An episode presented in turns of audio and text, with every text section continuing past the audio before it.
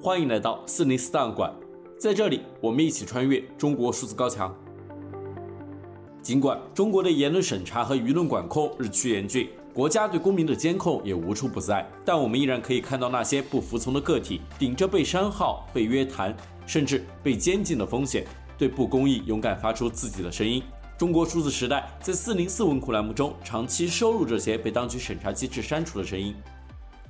繁体字问得出的答案和用简体字问得出答案是不一样的，而差别很大，我都看到了。所以这东西我认为在国内它是有一个涉及到一个安全问题。所以呢，ChatGPT 呢做一个做一个全球互联网非常重要的一个节点，这个东西中国人如果要做出类似的对话机器人，必须是中国自主可控的。所以我认为中国人做这东西啊，如果在符合国家政策指引方向，是应该能做出中国版本。二零二二年十一月，OpenAI 开发了一个人工智能聊天机器人程序，ChatGPT 被推出。该程序使用基于 GPT 三点五架构的大型语言模型，并通过强化学习进行训练。二零二三年二月，ChatGPT 开始在中国互联网上爆火，但早在二零二二年十二月，它推出之时就引爆了全球互联网。二月二日，微信公众号“红博士说”发布文章。中国如何缺席 ChatGPT 盛宴？作者在文中梳理了 ChatGPT 的时间轴。他写道：二零二零年年初，COVID-19 爆发，中国闭关；五月，GPT 三论文发布；六月，GPT 三 API 发布；九月，ChatGPT 的关键原型算法相关论文发布；十二月，欧洲机构发布用于 GPT 三附件的开源数据集；二零二一年十一月。GPT 三 API Public Release 不对中国开放，中国闭关。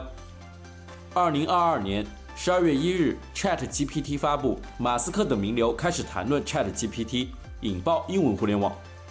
十二月初，中国互联网的自媒体逐渐开始讨论 ChatGPT，主要以翻译推特的方式。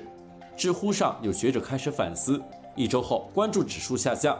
两个月来，只剩下 AI 自媒体把 ChatGPT 作为自己的主要关注内容。二零二三年一月，微软宣布投资 OpenAI 数十亿美元，并将 GPT 加入全家桶。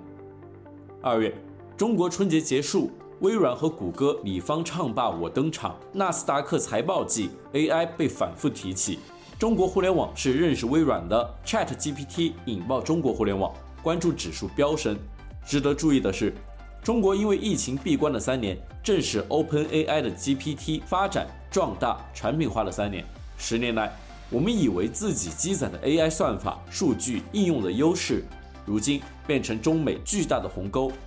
这个时候，我们甚至没有一个新闻调查，把这件事的来龙去脉挖它个底朝天。另一个问题是，我们的中文互联网不足以提供高质量的训练数据。什么是高质量的数据？比如维基百科。高质量的活跃论坛、专业新闻、学术论文、高质量代码、图书，没有好的中文数据，我们就只能搭全球互联网的数据顺风车。上面这些优质数据的产生需要开放的社区，我们似乎无解。近日，在知乎上，一名网友发起了提问：阻碍国内团队研究 ChatGPT 这样产品的障碍有哪些？技术？钱还是领导力？评论区有一条回复遭到了删除。他写道：“主要阻碍是怕 ChatGPT 乱说话，大语言模型完全是黑箱，你不能保证它永远不说一些不兴说的东西。一旦说错话，对任何一个公司都是毁灭性的打击。所以根本不会有团队去做，做出来了也不可能开发给普通人用。也许五年后。”在地球绝大部分地区，GPT 取代了谷歌，但是大陆还在用百度。中国数字时代编辑同时还摘录了一些其他用户的回复。用户李李评论说：“首先得让 AI 具备识别一切敏感点的能力，不但得能识别过去和现在的，还得可以预测未来的，起码十年后的。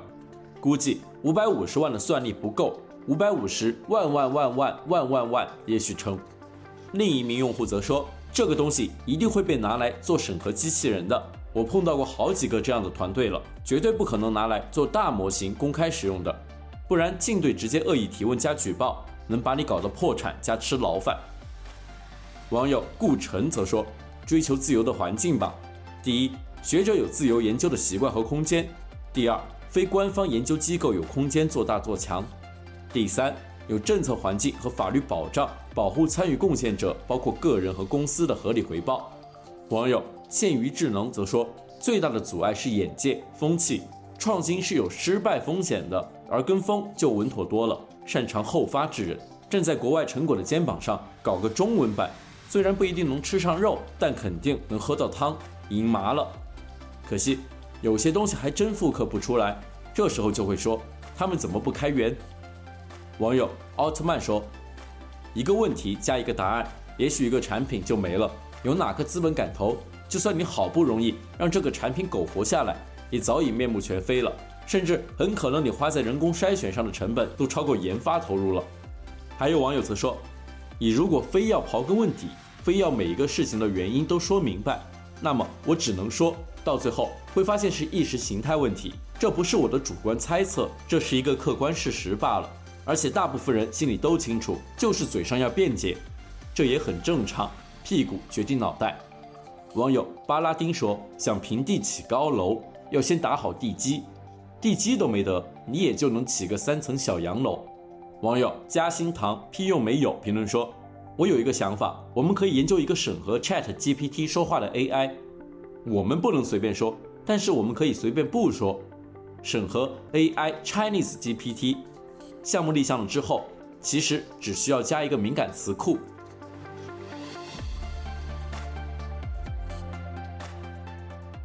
二月九日，人民网发布了一篇名为《好好干，日子会越来越甜》的文章，试图传播正能量。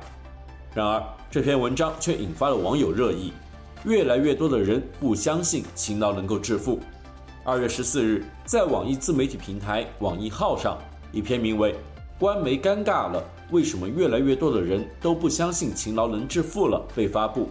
文中写道：按道理说，中国经历了三年疫情，在这三年里，人们的生活过得非常的苦，很多人因为疫情失去了工作，失业在家，还不起房贷和车贷，所以很多人经济发生了一些翻天覆地的变化。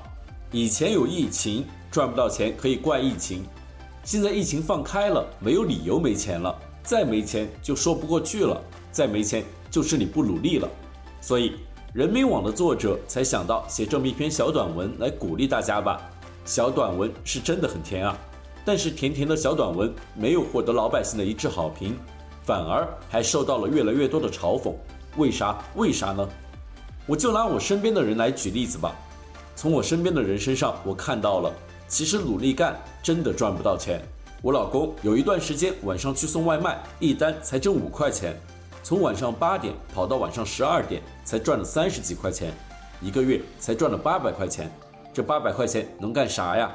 关键是送外卖很辛苦啊，刮风下雨，天气那么冷，雨水打到脸上多难受，衣服都淋湿，爬楼梯这么辛苦，一天才赚三十块钱，好点的情况下赚五十块。